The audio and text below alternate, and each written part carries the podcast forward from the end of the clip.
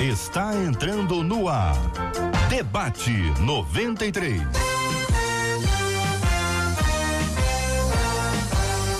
Realização 93 FM. Um oferecimento Pleno News. Notícias de verdade. Apresentação J.R. Vargas. Alô, meu irmão! Alô, minha irmã! Aqui fala J.R. Vargas. Estamos de volta.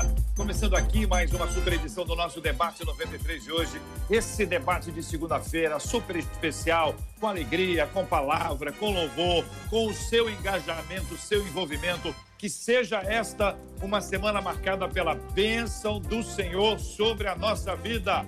Lembre de uma coisa: se o Senhor não edificar, se o Senhor não edificar, em vão trabalhos que edificam. Se o Senhor não guardar, em vão trabalhos que a guardam, que as protegem. Lembra disso? Lembra que é sempre o Senhor, se o Senhor, se o Senhor, se o Senhor. Nós sabemos que o Senhor é que está no controle. Todo o nosso trabalho sem a bênção de Deus é vão.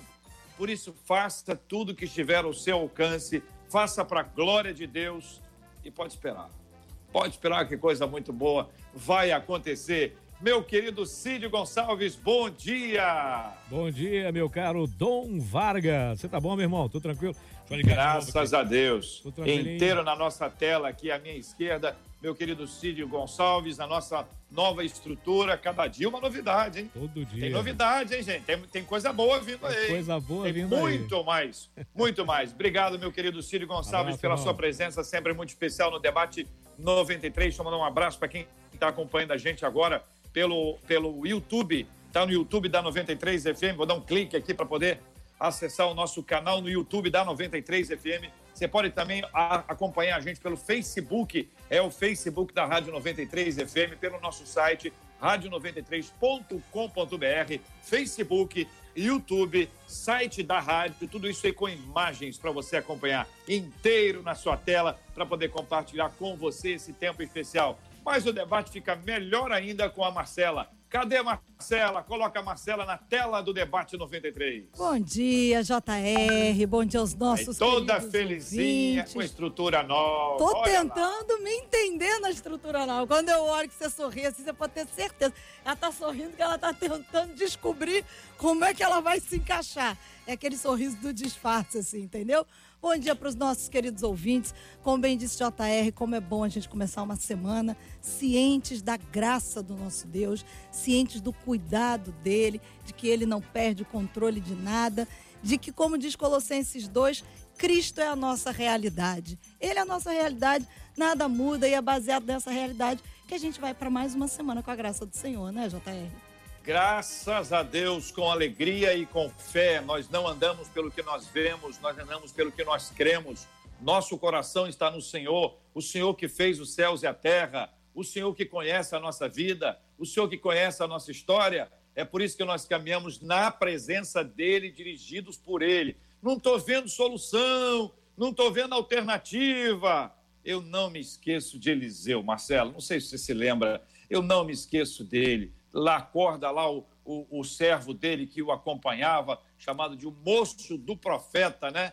Ah, nós estamos cercados, os inimigos são mais fortes, o problema é maior. E aí o homem de Deus, tranquilo, calmo, como se estivesse vendo alguma coisa que o moço não via, pediu a Deus que abrisse os olhos dele. É. Quando os olhos dele foram abertos, ele percebeu que tinha muito mais gente do lado deles, entre eles e, o- e o- e os inimigos, do que o número de inimigos. A gente pode ter um tempo, momento da nossa vida em que a gente diz assim: meu Deus, eu não estou vendo solução alternativa. Mas lembre-se disso: quando os nossos olhos espirituais são abertos, nós passamos a enxergar aquilo que só Deus pode nos fazer ver. E é nessa palavra que nós vamos. Marcela, vamos convidar aí quem mais para participar do debate com a gente. Além das telas estarem sendo abertas, porque a gente tem muita gente especial cujos olhos estão abertos para aquilo que Deus faz, a gente também convida os nossos ouvintes a participarem com a gente pelo WhatsApp 21 96803 8319 21 96803 8319. Como disse JR, nesses tempos nós temos telas, né? Então, a nossa menina da tela de hoje, pastora Carla Regina, para você que está acompanhando com imagens, ela está logo ao lado do JR. Logo abaixo. Bom dia, pastora. Bom dia, paz do Senhor Jesus, JR. Bom dia, pastora. Marcela. Bom dia, você me ouve? Eita glória. Nós estamos ouvindo a pastora Carla aqui. Bom, Bom dia. Você já teve JR? Diz que não, Marcela diz que sim. Vamos ver. Até agora. Vamos é, lá. Pastora. Vamos ver se ele, ele vai ouvir o, Vamos ver se ele vai ouvir o aniversariante de hoje. Pastor Antônio Orestes. Bom dia, pastor Antônio. Bem-vindo ao debate 93. Bom dia, Marcela. Bom dia, ouvintes, amigos debatedores, JR. Me ouça, por favor. E parabéns, né, pastor? Marcela, Obrigada. Ah. Marcela, nós temos um idoso aí entre nós. Vamos é muito idoso, muito. Eu tô passada. Eu vou pedir a você, Marcela, é. na hora que você for ler o tema, lê devagarzinho. Para ele acompanhar, Porque na, né? na idade do tá. pastor Antônio Orestes, tá. tá completando hoje 31 anos, é, é muito idoso. Muito idoso. É, é muito idoso. É um, é com carinha, idoso. É. com carinha de, de quê? De 40, 43, por aí. Tá indo bem. Eu morei na beira do mar, foi a Marizia. Ah, foi a Marizia, entendi. e também com a gente hoje, estreando aqui no Debate 93, o nosso querido André Leono. André, muito bem-vindo. Bom dia, bom dia, bom dia, JR, bom dia, bom pastora, dia. bom dia, pastor Estes, bom dia, Marcela, Sidney. Bom dia, André. Bom dia, ouvintes, bom dia você que nos assiste aí, não sei onde você está. Bom dia, gente, que privilégio, vocês me ouvem bem? Gol, mas ouvimos muito bem, André. E eu vou dizer para os ouvintes que daqui a pouquinho o André vai estar cantando, André Leono vai estar cantando ao vivo no Debate 93 de hoje. Ele diz que escuta o debate há muitos anos. Eu não entendi a ideia do muitos, mas eu fiquei em paz, porque se o Orestes está tá aqui, nós é, também, né? entendeu? É. Falou de idade, aí eu fiquei em paz. Muito bem, Marcela, então nós temos aqui dois dos nossos debatedores sendo ouvidos. Uma delas eu não estou ouvindo. Vida que oh, segue, a produção já está aí agitada, resolvendo Deus. tudo. Eu quero mandar mais uma vez um bom dia para todo mundo que nos acompanha. Vamos ao tema do debate de hoje. Vamos lá, porque uma das nossas ouvintes escreveu para a gente dizendo o seguinte: Olha, eu passei um tempo fora dos caminhos do Senhor e nesse período, diz ela, eu fiz muitas coisas erradas. Causei dores e sofrimentos e tristeza a muita gente. Hoje, ela diz: Eu não me sinto digna de voltar à comunhão com Deus. E aí ela pergunta: Será que Deus é capaz de amar alguém como eu? Voltar à comunhão com Deus e com os santos não seria ignorar todo o mal que eu fiz às pessoas? Existe gente que nasceu para fazer mal às outras? Como lidar com as vozes que todos os dias me acusam de ser uma pessoa maldita? Pergunta ela. Pastor Antônio Orestes, vou começar ouvindo a sua opinião, meu querido, sobre esse assunto. Vamos lá.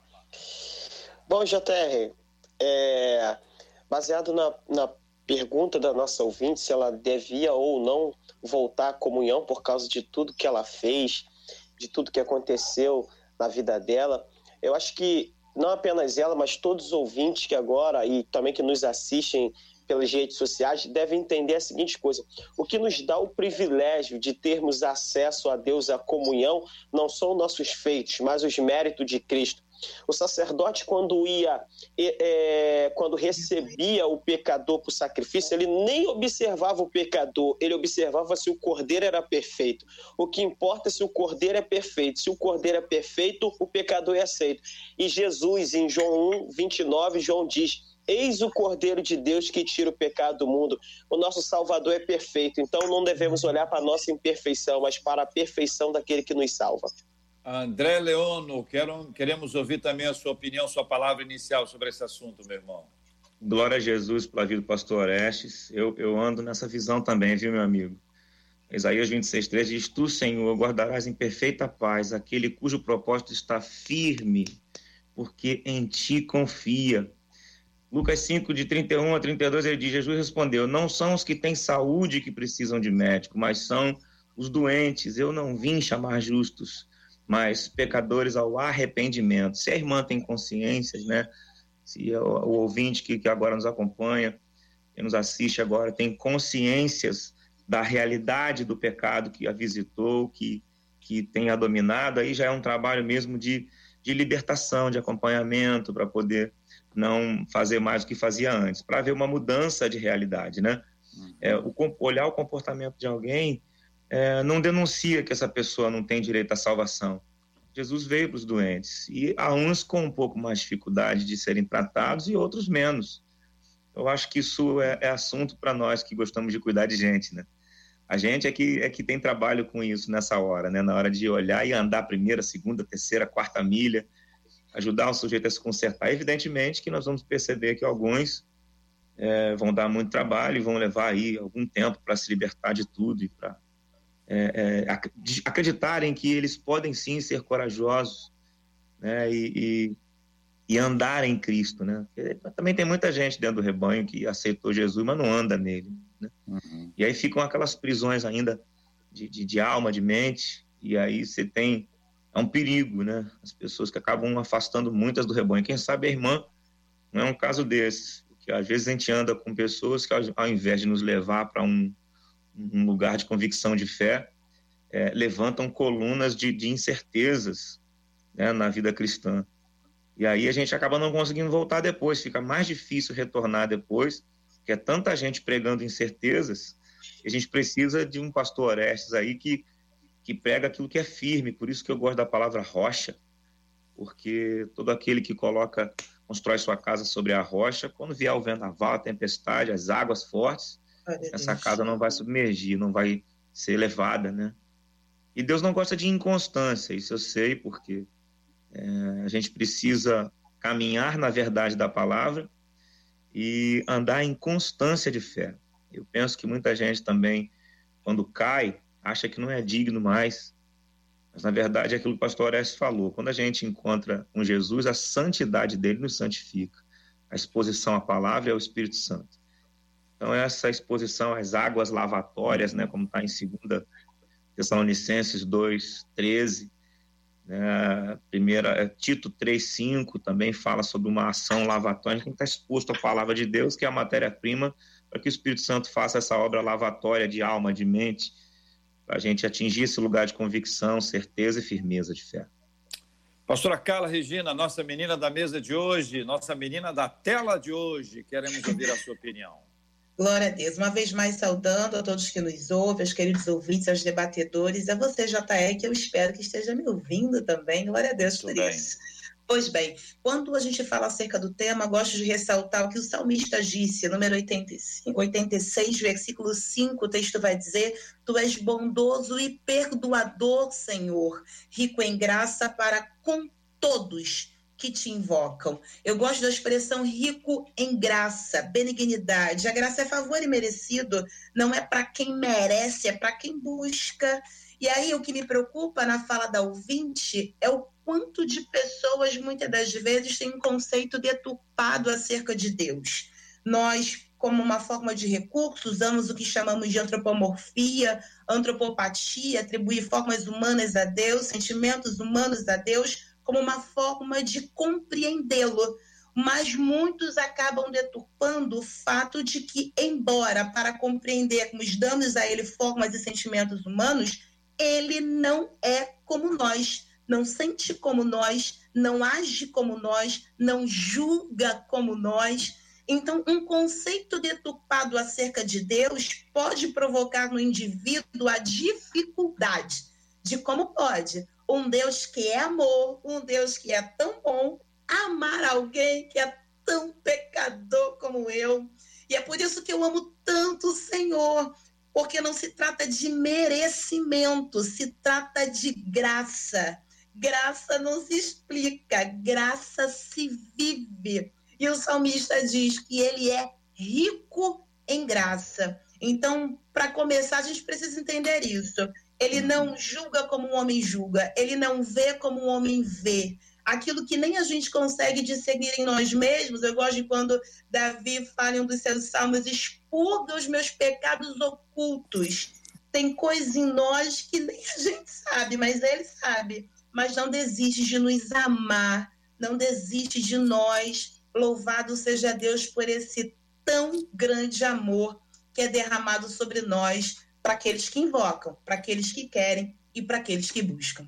Muito bem, tivemos aqui essa rodada inicial, ouvindo os nossos queridos debatedores participando com a gente. A gente retoma imediatamente agora, na sequência, para estabelecer o raciocínio, a reflexão.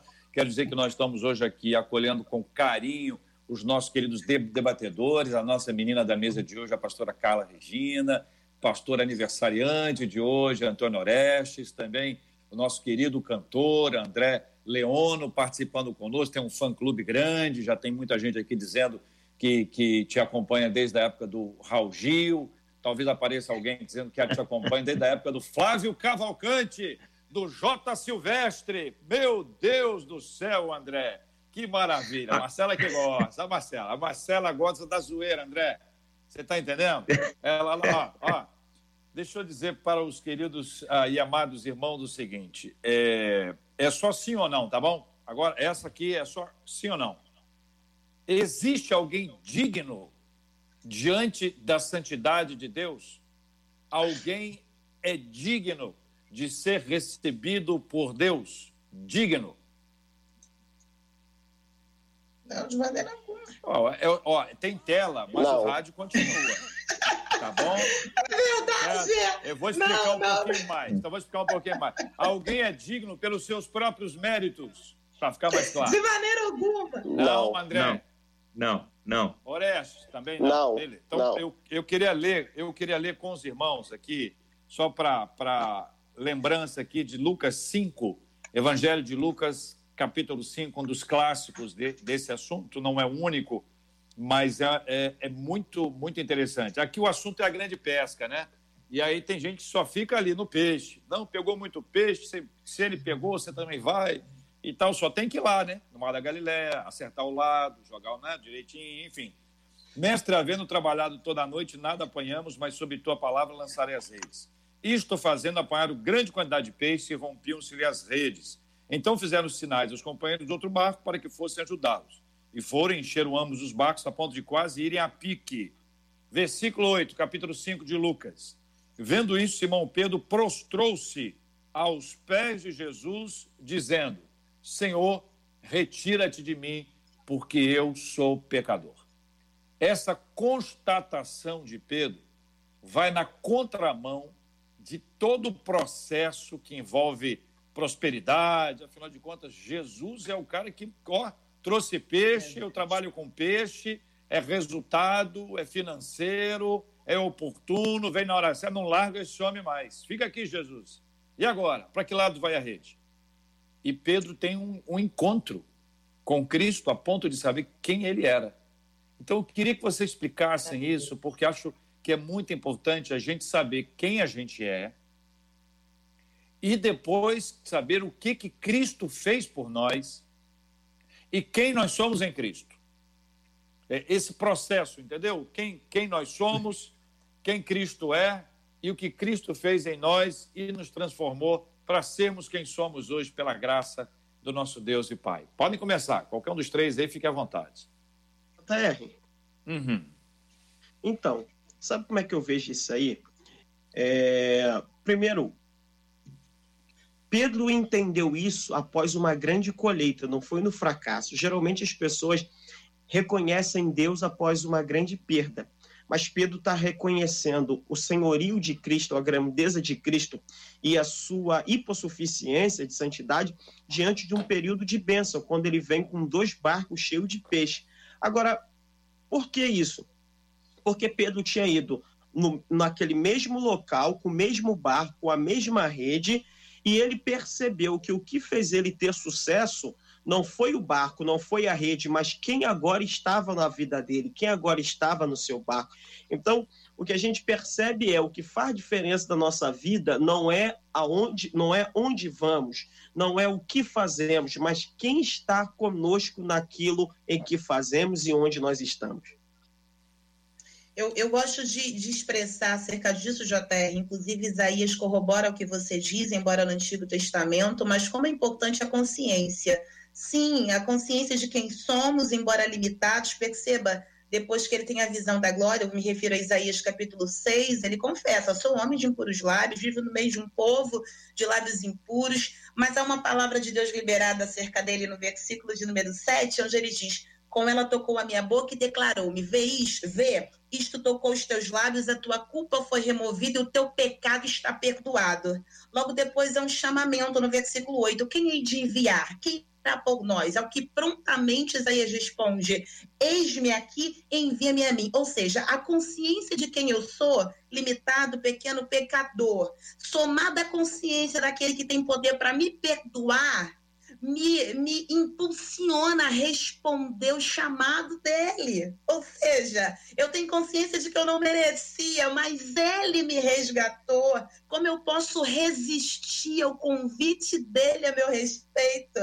Então, Pedro, a mesma coisa, ele reconhece o quão pequeno ele é, o, encontro com Cristo nos confronta, de fato, a santidade dele, uh, ela, ela, ela traz para nós um nível de consciência de quem somos, mas o amor dele é como uma mola propulsora que nos convida a responder a esse chamamento. E aí, só para encerrar minha fala, eu ainda corroboro com Paulo, Atos capítulo 9, estou indo para matar mas ele me encontrou no meio do caminho. Duas perguntas ele faz, e para mim isso logra êxito de qualquer ministério. Primeira pergunta: quem és tu? Meu Deus, como isso é importante. Quando eu sei quem ele é, eu acredito no que ele faz, e por isso eu obedeço o que ele manda. Quem és tu? É a primeira pergunta. E a segunda pergunta que logra êxito de todo ministério é: o que queres que eu faça. Não, não é o que a minha vizinha quer, não é quem me julgou quer, não é quem não acredita em mim quer. Eu quero saber o que o Senhor quer que eu faça. Quando eu conheço, eu não consigo, é, como uma forma de gratidão, negar é, um relacionamento mais profundo com Ele. Então, Pedro me ensina isso, Isaías me ensina isso e Paulo me ensina isso. André, é, eu entendo que é, a gente precisa andar num lugar é, de percepção de realidades. É, eu entendi isso caminhando aqui na palavra, que o mundo espiritual nos vê, ele nos percebe é, quando nós somos ativados no nível de consciência de realidade espiritual. Mas esse nível de consciência de realidade espiritual é ativado pela nossa própria existência. É a nossa consciência de realidade física, material, que vai ser tocada pelo Espírito Santo de Deus vai nos levar a esse lugar de ativação do mundo espiritual. No, a partir do momento que eu reconheço esse, esse mundo espiritual como real, eu começo a olhar para o próprio Deus e reconhecer qual é o propósito dele em mim. E aí, se eu vou para a palavra de Deus, porque aquele que, que olha para o Senhor e está aberto a reconhecer quem ele é, na mesma hora é refletido nele a, a, o reconhecimento da própria existência porque ele entende quem ele é quando ele conhece Deus. O Senhor Jesus falou: aquele que me conhece, conhece também o Pai. Então, rapidamente ele conhece, ele reconhece a identidade, a própria identidade, quando ele reconhece quem é esse Deus. Acho que isso é o, o, o, a chave principal para que alguém encontre firmeza de vida, reconheça quem Deus é e possa se sentir muito importante nesse ambiente, porque é o grande perigo dessa geração as pessoas elas não se sentem importantes diante do Senhor. Elas querem se sentir importantes diante da realidade da comunidade onde elas congregam, onde elas caminham, onde elas transitam. E é nesse lugar que vai vir o engano. É nesse lugar que Satanás vai entrar, porque é uma brecha horrível. Quando o Senhor Deus fala no mandamento, é, amarás o Senhor, o teu Deus, de todo o teu coração. Ele não falou primeiro amarás com o teu entendimento. Ele falou amarás com o teu coração, ou seja, quando todos os sentimentos, quando todas as minhas emoções estão primeira e primariamente envolvidas com esse Deus, as outras coisas não me abalam mais.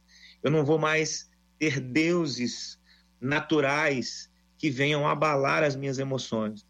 Eu, eu entendo, pastora, que reconhecer quem Jesus é faz com que eu transite de maneira muito rápida e segura da tristeza para a alegria, da dúvida momentânea para uma certeza é, inabalável, porque Jesus é rocha.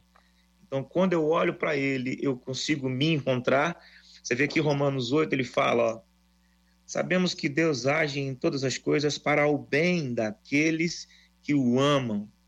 É, a gente está falando aqui de amar a Deus é, em primeiro lugar, né? Dos que foram chamados de acordo com o seu propósito. Pois aqueles que de antemão conheceu, também os predestinou para serem conformes à imagem de seu filho. Ou seja, quando eu olho para Cristo e reconheço quem ele é e quem Deus é, na mesma hora eu, tenho essa imagem refletida em mim. Paulo vai falar sobre isso lá em, em, em 2 Coríntios capítulo 4, quando ele também vai falar sobre sermos os vasos que guardam o tesouro, né? Tesouro em vasos de barro. Então, quando eu entendo quem eu sou em Deus, eu tenho uma fé firme.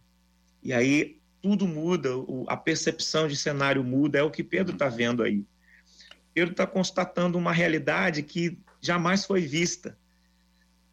O, o, o, reino de Deus age de uma maneira que a gente está tentando entender de forma humana, a gente olha de maneira humana. Alguém falou sobre isso aqui. A gente quer reconhecer Deus olhando para as coisas, pela movimentação das coisas, naquilo que é natural, mas Deus não está naquilo que é natural. Uhum. Deus está naquilo que é sobrenatural. E tem uma o coisa, é André, é tem uma coisa, André, Antônio, Orestes e, e Carla, que é, o outro lado dessa mesma história é a pessoa que se acha digna. Você tem um lado do que não se acha digno, que é esse aqui que nós estamos interagindo, que nós estamos respondendo Sim. ao ouvinte. E o outro lado, não, realmente eu, eu, eu, eu, eu sou merecedor desses honorários espirituais. Na verdade, eu acho que tem alguém em dívida comigo, porque eu estou passando por uma coisa e eu não merecia passar por isso, afinal de contas, eu sou digno. E, e esse outro lado, ele, ele é, me parece mais complicado, humanamente, humanamente, eu acho que esse lá é mais complicado de tratar do que o anterior. Ah, existem muitos textos que nos ajudam a entender os dois lados, né? Você tem a parábola do fariseu e do, do publicano e do fariseu, e, e, e você vê a, a maneira como Jesus relata a postura de cada um deles. O que se acha digno, bate no peito, humilha o outro, né? como se estivesse requerendo de Deus alguma coisa porque tem feito isso. É uma justificação pelas obras, né, Orestes? É justificação pelas obras. Ele acredita que as obras o tornarão justo é o irmão mais velho lá do, do, da parábola do filho pródigo, é qualquer outra pessoa que diga, não, eu mereço, eu sou digno, eu quero, eu requeiro isso, como se pudesse exigir de Deus alguma coisa. Isso é muito complicado, hein, Orestes?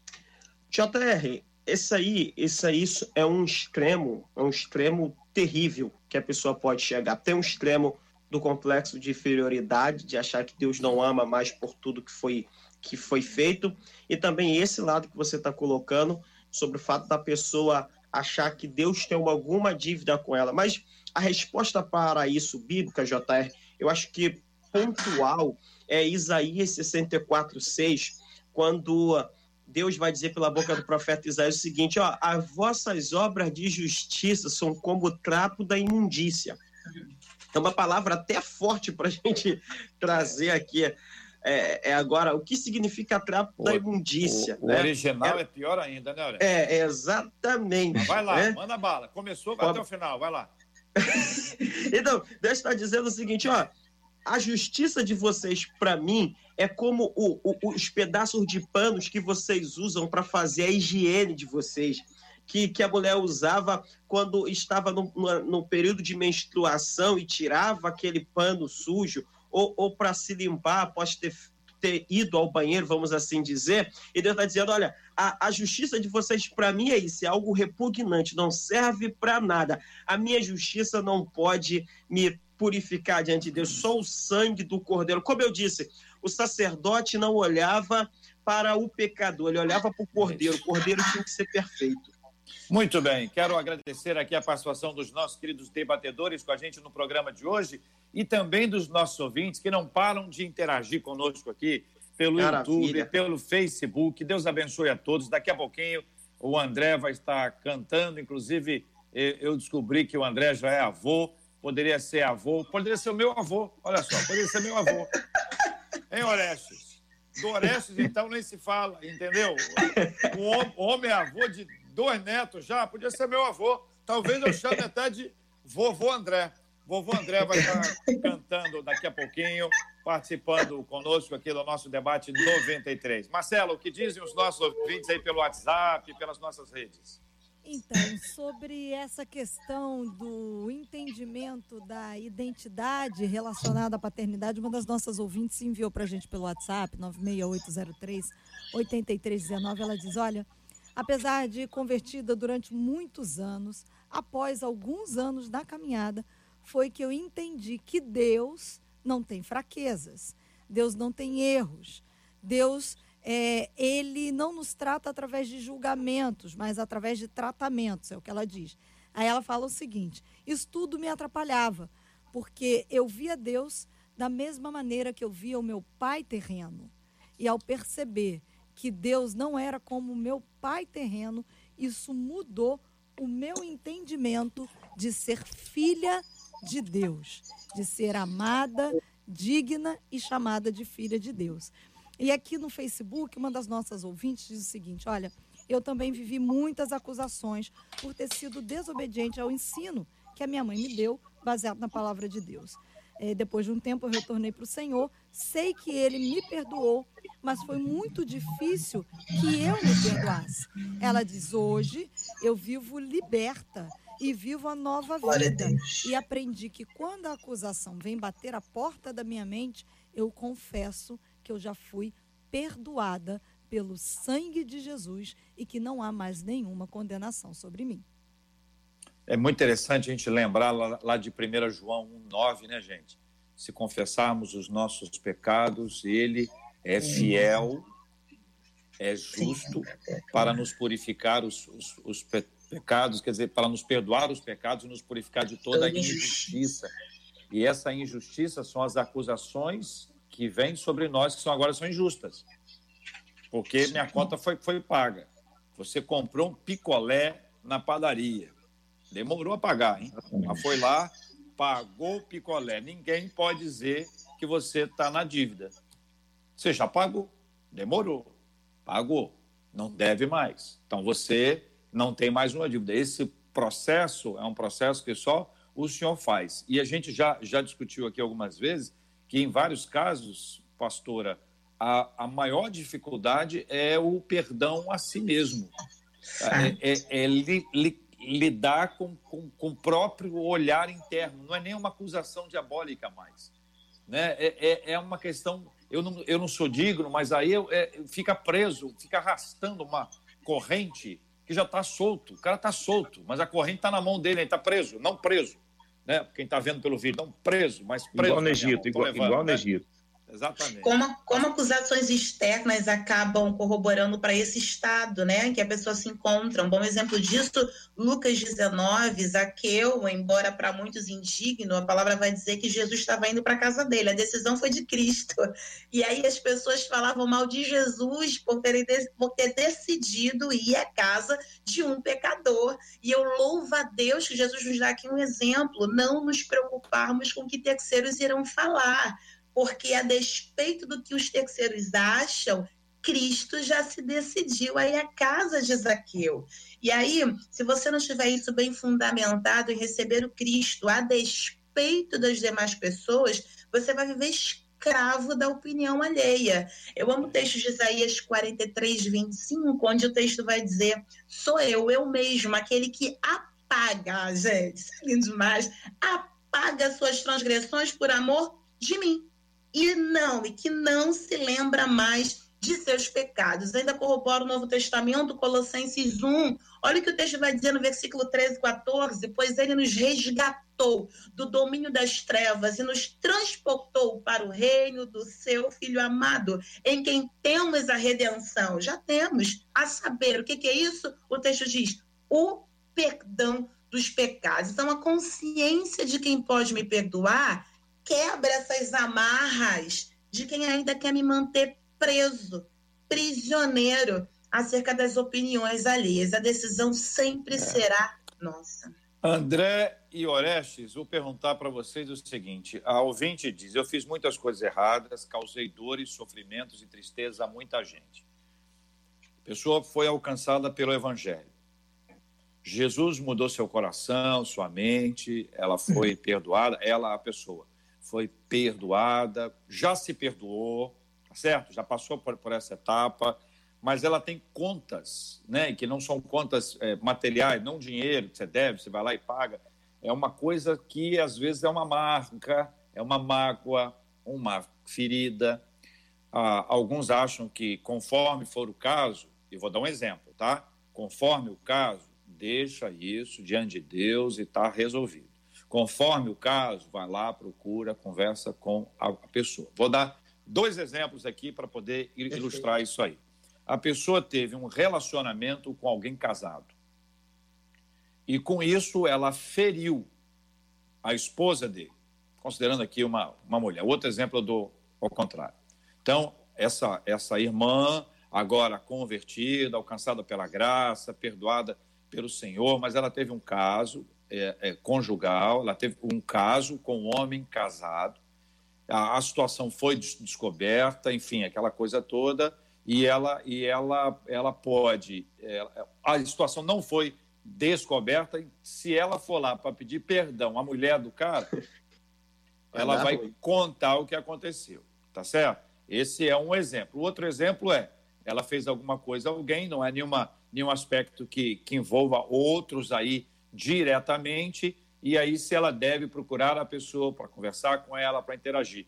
É, é, essa última pontinha que fica, às vezes na, na, na coisa para poder ficar resolvida, em alguns casos, alguns dizem, não, tem que ir lá resolver.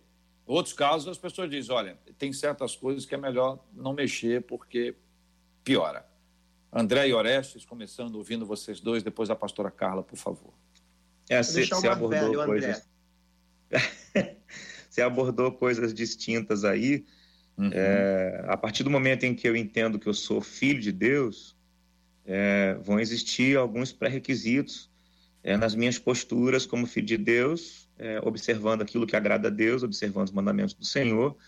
Né? A palavra de Deus diz que ele vai vir, vai se manifestar, vai se revelar para mim.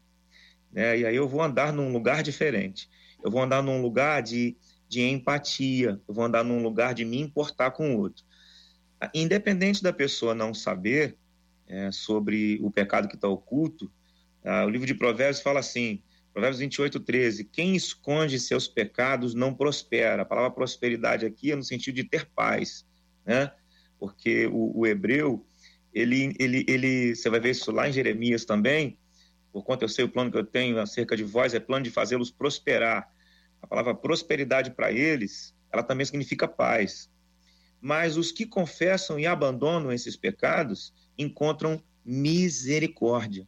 O Senhor Jesus fala, antes de você colocar a tua oferta, que é adoração, né, é, vê se você não está aí é, é, com alguma ranhura com alguém. Aí depois você vai lá e apresenta, se entende com teu irmão, depois você vai lá e apresenta a tua oferta. O que, o que eu entendo aqui é que Jesus está olhando é, o que a gente está pensando e sentindo em relação a Ele. O nosso temor é em relação a Ele. Quando a gente tem temor de Deus, a gente resolve situações na terra e não deixa os fios soltos. A gente vai buscar se entender com as pessoas: olha só, eu errei. Sabe por quê? A gente está falando de perdão aí. O perdão é um dos, uma das coisas que mais provoca é, é manifestação de demônios nas igrejas e em toda parte.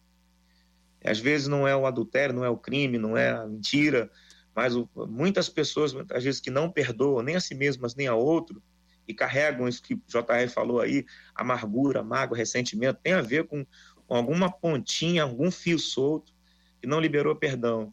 Quando você não libera perdão, fica essa corrente mesmo, JR, prendendo você ao lodo. O povo lá no Egito estava caminhando para uma situação que Deus apresentou para Moisés e ficavam o tempo todo murmurando: ah, vamos voltar para o Egito. Mas tinha uma nuvem que encobria o passado, enquanto outra de fogo apontava para frente, para olhar para o futuro. O tempo todo eles olhavam para o passado. Então, acho que assim, chegamos na fé e estamos na filiação em Cristo Jesus, nós temos que olhar para Ele, porque o alvo é Ele, a gente tem que andar olhando para Ele, porque senão a gente não consegue corrigir as coisas. O que acontece aí no meio do caminho é exatamente porque as pessoas param de olhar a palavra, param de olhar para Deus, não vão para um lugar de devocional, de profundidade, em águas turvas, né? E acabam é, é, não resolvendo suas coisas e a fé vai ficando instável cada vez mais. É o caso, de repente, dessa irmã, não se sente mais digna desse ambiente, mas não teve ninguém por perto para ajudar a tratar isso. Não, peraí, irmã, vamos olhar a palavra aqui, ó. Olha o que, que Deus fala para nós aqui, ó. Ele é rico em misericórdia. E aí tem que alguém pegar na mão, tem que alguém levar. Olha lá o irmão que estava no caminho e não entendia o livro de Isaías. E aí, como eu vou entender se não tem quem pregue? Felipe vai e ensina ele. Eu acho que a gente precisa, sim, as mulheres precisam de mulheres que tenham um pouco mais de relacionamento com Deus, que já foram tratadas em algo, para poder puxá-las para serem curadas. A Bíblia vai dizer: confessem as suas culpas uns aos outros e sereis curados. E as pessoas muitas vezes querem esconder, não, não, não, vou, não posso abrir minha vida, não posso falar com ninguém, não posso ser, ter um discipulador, uma discipuladora. E aí as prisões permanecem lá. Uhum. Pastor Antônio Orestes. Positivo. JR, eu vou pegar o seu gancho aí. Você falou muito bem sobre a questão. Existem coisas que não podem nem devem ser mexidas. Eu já contei em outras, em outras ocasiões aí no debate que eu já tive oportunidade de pastorear igrejas. Né? E você encontra muitos fatos como esse. Existem muitas situações que não dá para o cara mexer. É a situação igual a da mulher lá samaritana. Jesus olhou para ela e falou assim: Ó, tu já tiveste cinco maridos, e esse que está com você agora aí não é teu, não né? mas não dava para ela voltar para trás, dava para ela consertar a questão do presente. Quando você chega no caso da mulher também adúltera de João 8, Jesus falou: vai e não peques mais. Existem situações que é impossível a pessoa voltar atrás e corrigir.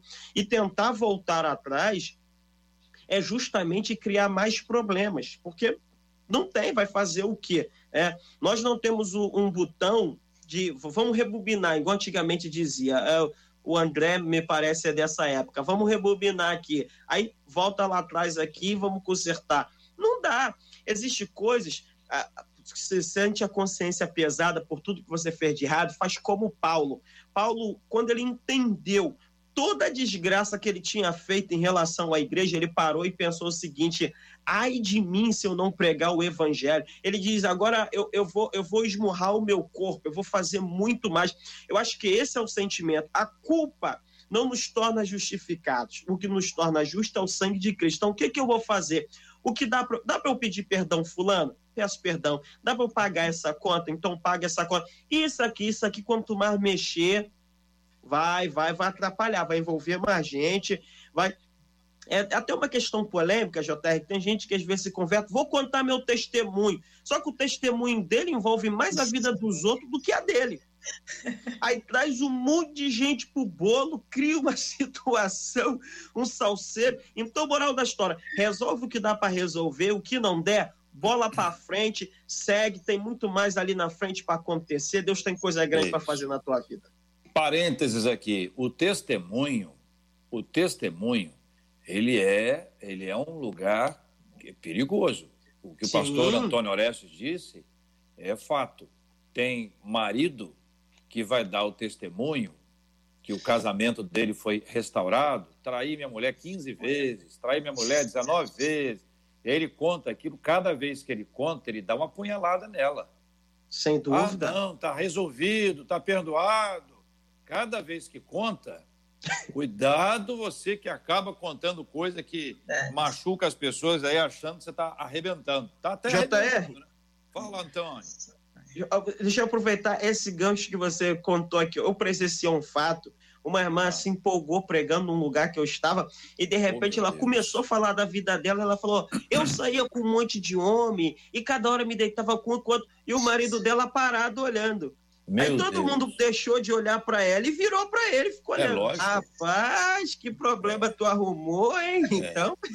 E é acaba expondo a pessoa. Exatamente isso, que às vezes os outros não tinham conhecimento disso. Para que, que a pessoa vai ficar contando para todo mundo o que fez na época que estava no mundo? A gente tem que contar o que Cristo fez na nossa vida. Perfeito. O cuidado com o testemunho é esse, porque nós já passamos uma época do quanto pior, melhor. É ou não é verdade? Pastor verdade. Carla, que, é, a mais tá. jovem aqui entre nós, ou eu recebo. ela que é jovem já sabe disso, a pessoa diz assim, Matei dois. Aí o cara, ah, esse tá fraco, hein, bicho? Ontem passou aqui um cara que matou cinco. É Aí a, a pessoa inventava. Isso é para você ver. Vocês já devem ter ouvido, gente. Eu conheci, eu vi uma vez no testemunho de uma amiga minha. Ela contou o testemunho e eu olhei e falei, cara, ela não fez isso. Ela não fez isso, não. Não, mas é uma história escabrosa. Eu falei, ela não fez isso, não. Aí terminou o, o, o testemunho, chamei ela no canto, falei, perguntar para ela assim, de quem é essa história? É minha, falei, não é sua, não. Não é sua, não, que eu te conheço. Não é sua história. De quem é essa história? E aí ela contou que ela ouviu esse testemunho de outra pessoa. a primeira vez, eu já ouvi isso outras vezes, a primeira vez que eu ouvi alguém roubar o testemunho do outro. Larga o testemunho do outro! Oh, é para você ver. Carla. Isso é, é para você, ver o quanto, o quanto, as pessoas querem, querem uh, suprir a expectativa do outro. Não, que pensa a meu respeito, eu vou aumentar. Como é uma preocupação tão grande com a aparência em detrimento de essência. Como as pessoas estão mais preocupadas em parecer ser do que em ser de verdade. Dá tanto trabalho para parecer. Vem ser de verdade, é muito mais é, é, é regozijante. Eu volto a Zaqueu, chamo ele para me ajudar em Lucas 19 o encontro de Cristo na casa dele, a salvação chegou ao lar. Perceba, quando Cristo chega na casa de Zaqueu, não há nada que ele fale que merecesse ser registrado. Eu digo do Cristo. Quando Cristo chega, a presença dele é tão impactante que quem fala é Zaqueu. E a fala de Zaqueu é: Senhor, se eu defraudei alguém, restituirei quatro vezes mais. A minha vontade de perguntar, mas quem te pediu, Zaqueu? se eu pudesse perguntar, penso que a resposta seria: Carla, ninguém precisa me pedir, porque quando a presença chega, a consciência vem junto. Eu sei é. que eu preciso fazer. Por isso, uma das palavras de ordem é discernimento. Fora dito, algumas coisas você vai mexer como? Tem gente que já morreu, como é que você vai fazer? Você libera perdão, mas não dá para ressuscitar. Em contrapartida, isso não me exime de resolver o que tem que resolver. Varão casou, teve filho, fora do casamento, assume essa criança, para de graça. Não dá para fingir que não aconteceu nada. O que é para ser resolvido, que seja resolvido. Isaquiel me ensina isso. Não importa o que vão dizer de mim. Eu fico imaginando, Jota, André, Pastor Antônio, eu fico imaginando como é que não deve ter sido para essas pessoas que só você que me ouve tem alguém que lhe deve. Pensa, alguém batendo na tua porta. E aí você pensa, vai pagar o que deve. Ela diz, não vou pagar só o que eu devo, não. Vou pagar quatro vezes mais. Me pergunto, o que impacta mais? O que digo ou o que vivo? Então não adianta eu dizer, aceitei Jesus e aquilo que eu preciso corrigir, consertar, eu não fui consertar. Não vivamos de aparência. Chama para me ajudar em Lucas 18, jovem rico. Então ele chega, ó bom mestre, o que devo fazer para herdar a vida eterna? Olha que fala bonita. Aí Jesus já dá logo um Heidegger, ele fala, porque me chama de bom, só há um que é bom e é o Pai que está no céu. Aí ele cita cinco mandamentos para ele, cinco. Olha que ele responde: Eu cumpro todos desde a minha meninice. Tem muita gente assim, eu sei a Bíblia toda, eu sou isso, eu sou aquilo, eu faço, eu aconteço. Aí Jesus, já conhecendo o candango, chega para ele e fala o quê? Então vai lá, se desfaz de tudo que você tem, dá aos pobres, depois vem siga-me. E a gente conhece o final da história. Não adianta falar bonito se vive feio. Porque naquele grande dia, quando a trombeta tocar, não vai ser o discurso bonito que te leva para lá. Mas a vida que você vive quando ninguém vê. Mas aquele que tem olhos como chama de fogo, vê. Perdão é um assunto muito difícil, mas pertinente. JR, queridos debatedores, queridos ouvintes, o único texto que eu encontro na Bíblia, o mais ilustrativo acerca da fé, Lucas 17, quando o assunto é Senhor, quantas vezes eu perdoo meu irmão? Perceba, é o único lugar aonde é pedido, Senhor, acrescenta-nos fé. Isso nos aponta que é difícil perdoar, mas quem estiver disposto, o Eterno também está disposto a acrescentar a fé necessária. Marcela Bastos, perguntas difíceis agora, tá? Vamos fechar com perguntas ah, difíceis, ah, tá certo? Porque nós temos ainda aqui cinco minutos apenas. Dá para ter aí umas três perguntas difíceis para cada um com respostas rápidas. Oh, você Deus. quer perguntas difíceis? Eu não sabia, eu não separei isso. Na verdade, eu separei outras coisas, já que você disse aqui que a gente só tem cinco minutos e como é o Espírito Santo que nos conduz. JR, nós estamos recebendo aqui mensagens dos nossos ouvintes Para você ter uma ideia, aqui no Facebook já teve gente falando sobre a necessidade de libertação e diz o seguinte: eu quero, reconheço que preciso de libertação e conto com a ajuda e a oração de vocês. Esse é um. Outro no YouTube dizendo o seguinte: eu estou afastada de Jesus e sei que ele está me chamando hoje. Orem por mim. E para, como diria a minha amiga pastora Carla Regina, corroborar, é, no YouTube, uma das ouvintes disse o seguinte: irmãos, há tempos eu carregava uma culpa que mal conseguia orar. De, presta atenção. Depois de ouvir os debates, há poucos dias atrás, eu posso dizer a vocês, eu me decidi diante do Senhor. E hoje eu posso dizer, eu realmente me converti. Então, JR, Olha aí, JR. eu entrego aqui, porque tem gente nos ouvindo, gente aguardando e esperando, e eu acredito que o Senhor vai te conduzir, porque não estão aqui ouvindo à toa, não existe coincidência, só existe Jesus cidência e há um povo sedento do outro lado nos ouvindo.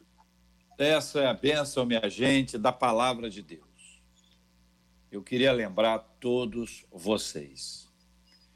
Toda mudança espiritual, ela só acontece por causa do Espírito Santo. Mudança espiritual não acontece por causa do homem. As mudanças que nós precisamos na vida são as espirituais. Nós precisamos da ação de Deus sobre nós. E quem vai mudar o seu coração, a sua mente, é o Espírito Santo de Deus. Então lembra que às vezes tem pessoas que dizem, ah, queria tanto que aquela pessoa mudasse. Espiritual. Tem coisas que a gente precisa lembrar sempre, embora sejam básicas para a nossa vida. A, a perspectiva espiritual, ela muda completamente a nossa vida. Nós não vivemos pelo que nós vemos, nós vivemos pelo que nós cremos. E existe uma ação divina que precede a ação humana. O Espírito Santo, quando nos leva a orar por alguém, é porque ele está nos assegurando que haverá essa mudança. Ele quer que a gente caminhe com ele até que aquela mudança seja concretizada. Experimente buscar mais a presença de Deus. Experimente é, conversar mais com ele sobre esse assunto. Estude mais a Bíblia. Seja mais estudioso, estudiosa. Leve esse negócio a sério. Coloque isso em paz de maneira séria na sua vida. Você verá que a cada dia, cada novo conhecimento, cada entendimento novo é como uma, uma cortina que se abre. Você diz, meu Deus Aleluia. do céu, que coisa maravilhosa. Muito obrigado, meus queridos e amados debatedores, o meu querido aniversariante de hoje, completando hoje 31 anos para a alegria ah, de todos os seus amigos, familiares, de todas as suas ovelhas, de todo o povo que o admira. O Marcela, não sei se você tinha, tinha conhecimento, mas Antônio Orestes e Cid Gonçalves são vizinhos de corredor. Eu sabia. São vizinhos de corredor. Eu sabia. Eu sabia. Entendeu? Eles, eles, eles se encontram pro, pro, pro churrasco, é. eles se encontram para estudar a Bíblia. O Cid, o, o Orestes, o Cid te admira muito, viu, cara? E é, eu, gosto, eu gosto de ver, eu fico muito feliz quando eu vejo alguém que admira alguém por um motivo santo, entendeu? Que é alguém que conhece a Bíblia, que tem relacionamento com Deus e tal. Então, meu querido, que Deus te abençoe, parabéns e feliz aniversário. E tá mutado. Peraí, pastor, o senhor precisa é, liberar é, o seu microfone. O, o Antônio Orestes, é, o seu microfone está é, mutado. É a idade, é a idade. Foi ele mesmo que, que, ele que, que mutou? É, e, e esqueceu ah, tá. de desmutar. É, agora ele apagou. Ele, apagou. Muito bem, não tem problema nenhum, é porque é uma, é uma linha tênue, como dizem os antigos, né? Daqui a pouco ele volta. Ah, André Leono, obrigado, meu irmão, sua presença aqui. Daqui a pouquinho você canta e, e, e vai estar tá adorando o Senhor conosco. Vamos ter despedidas, vamos orar e após a oração você canta parte aí da, da sua, da sua música. Seja bem-vindo aqui ao nosso time. Fique muito à vontade aqui entre nós. Que Deus te abençoe muito, André. Amém, JR. Obrigado é, é, por, esse, por esse tempo aqui. Queria fechar com uma palavra aqui que diz assim, ó. O que é nascido de Deus vence o mundo e esta é a vitória que vence o mundo, a nossa fé. Quem que vence o mundo? Somente aquele que crê em Jesus e ao Filho de Deus. Este é aquele que veio por meio da água e sangue, Jesus Cristo, não somente por água, mas por água e sangue. E o Espírito é quem testemunha, porque o Espírito é a verdade. Há três que dão testemunho: o Espírito, a água e o sangue, e os três são unânimes. Nós aceitamos o testemunho dos homens, mas o testemunho de Deus tem maior valor pois é o testemunho de Deus que ele dá acerca de seu filho. Louvado seja Deus por esse programa que tem sido uma fonte de vida jorrando é, permanentemente na vida de muitos, viu? Louvado seja Deus. Glória a Deus. Pastora Carla, Regina, obrigado, querida. Deus abençoe nossa menina da tela de hoje. Eu que agradeço, JR, aos queridos debatedores, irmão André, pastor Antônio, querida Marcela. Que prazer fazer parte desse time. Um abraço a todos aí da rede social, tá ali, povo só comentando, Instagram, Facebook. Enfim, um abraço para a Devip, que está participando ali, Badevip também, Instituto Bíblico, que a gente coordena. Então, um abraço aí a todos os ouvintes a Em Cristo, um novo tempo. É a palavra liberada para vocês, para todos Amém. nós. Amém. Antônio Orestes, na hora que você se despedir, caiu. JR, eu que agradeço, sempre é uma honra estar com vocês, sou muito abençoado. Obrigado, Marcela, pelo carinho. O André, o André Leono, a pastora. Bom, eu estava ouvindo você falar do Cid, ele só está me devendo um bolo. Só isso, Olha, mais nada. É isso aí. É, boa, boa palavra. Boa palavra. Vai aparecer lá. Um bom dia, Natalia. Ele aparece, ele aparece nada.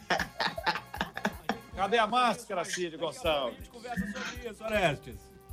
Tá fechado. Muito bem. Marcela Bastos, nós vamos fechando aqui, agradecendo aqui aos nossos queridos e amados ouvintes pela presença, a participação de cada um deles é, conosco. Que Deus encha o coração de todos de muita paz, numa, num final de tarde, agora no começo de tarde, muito abençoado, um dia feliz. Nós temos aqui sempre na metade do, do dia, ou quase nela, esse oásis no meio de tanta confusão, tanta agitação, tanta coisa, nós temos aqui hoje, curiosamente, né? Olhando as telas aqui que eu estou acompanhando, nós estamos com telas coloridas. Que coisa interessante, como, como as paredes fazem diferença na nossa vida, né? Eu, eu, eu e André estamos com fundo branco, né?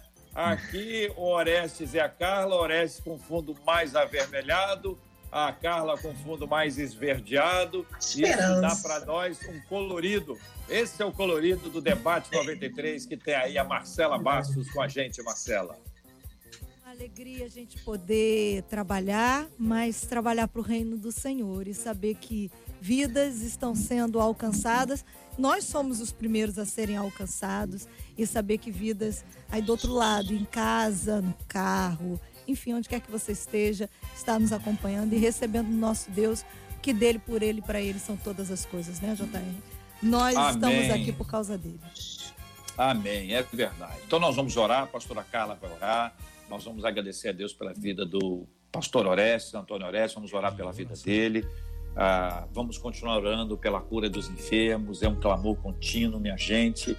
A gente ora por esse assunto há muitos e muitos anos e nessa fase agora vem sempre à minha mente aqueles quadros dos hospitais, a correria, aquela agitação. Vamos orar também pelos que estão em casa, sendo tratados de qualquer tipo de enfermidade, sendo curados em nome de Jesus. Também orando pelo consolo aos corações enlutados, para que sejam confortados pelo Espírito Santo de Deus. Temos orado para que os governantes tenham juízo. Juízo não faz mal a ninguém. Juízo não faz mal a ninguém.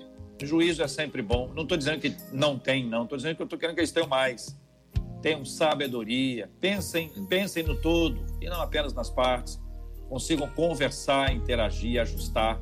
Algumas uhum. coisas precisam ser, ser, ser ajustadas. Você imagina bem se a gente está numa, numa igreja, imagine bem, você está numa igreja, aí o pessoal da música é contra o pessoal da recepção, que é contra os diáconos, que é muito contra os presbíteros. Olha, que tem uma dificuldade enorme com o pessoal do estacionamento e são terríveis com o pessoal que trabalha com as crianças, que também não gosta do pessoal que trabalha com os adolescentes, que também tem uma raiva gigantesca do, dos jovens. E as mulheres? Tá doido, as mulheres não se dão bem com ninguém, os homens muito menos. Aí nós vamos começar o culto. Vai começar o culto agora. Jesus. É isso que está acontecendo. Governos em vários níveis e dentro dos governos, várias áreas, que estão assim. Vamos começar o culto. E o povo somos nós, que acaba não, não sendo acolhido, não sendo cuidado, não sendo tratado da forma adequada, porque não há entendimento. E essas coisas, meus irmãos, também são espirituais. É cabeça dura de um, cabeça dura de outro, tudo a gente já sabe.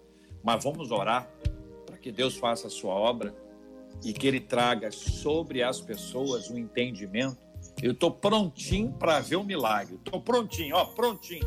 Estou prontinho para ver o milagre da cura acontecendo, para ver o milagre de gente que é oposição, está brigando, fala mal do outro, sentar à mesma mesa e ajustar os pontos, aí resolver alguma coisa. Tô, olha, estou prontinho para ver esse milagre. E estou pedindo a Deus que ele aconteça logo. E logo. Vamos orar. Pastora, por favor. Eterno da nossa alma, em tua presença e intercessão nós entramos agora do Deus que tem olho e vê, que tem boca e fala, teus ouvidos ouvem, tuas mãos não estão encolhidas que não possam nos abençoar. Nós queremos clamar pela nação brasileira. Ah, Senhor, nós queremos apresentar diante de Ti as autoridades instituídas.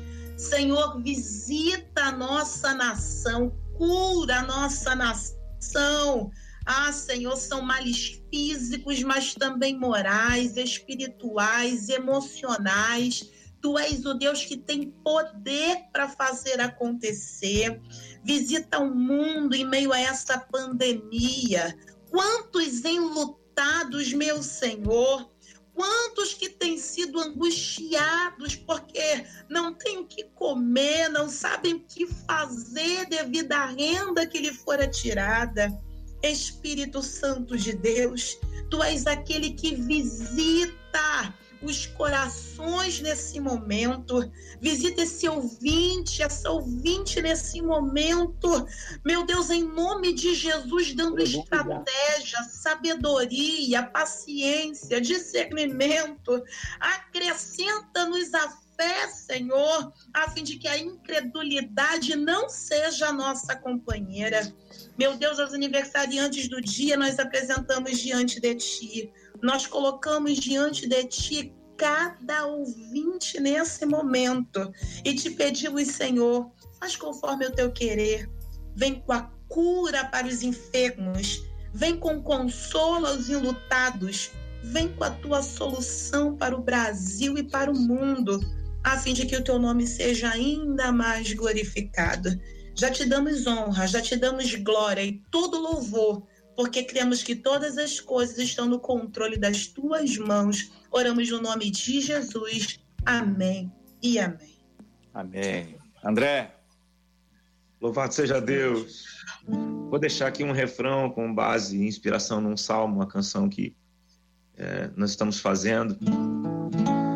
Minha esperança está em ti. Minha confiança está em ti. Minha esperança está em ti, Jesus. Minha fé está em ti, meu Salvador. Minha esperança está em ti minha confiança está em ti. Minha esperança está em ti, Jesus. Minha fé está em ti, meu Salvador.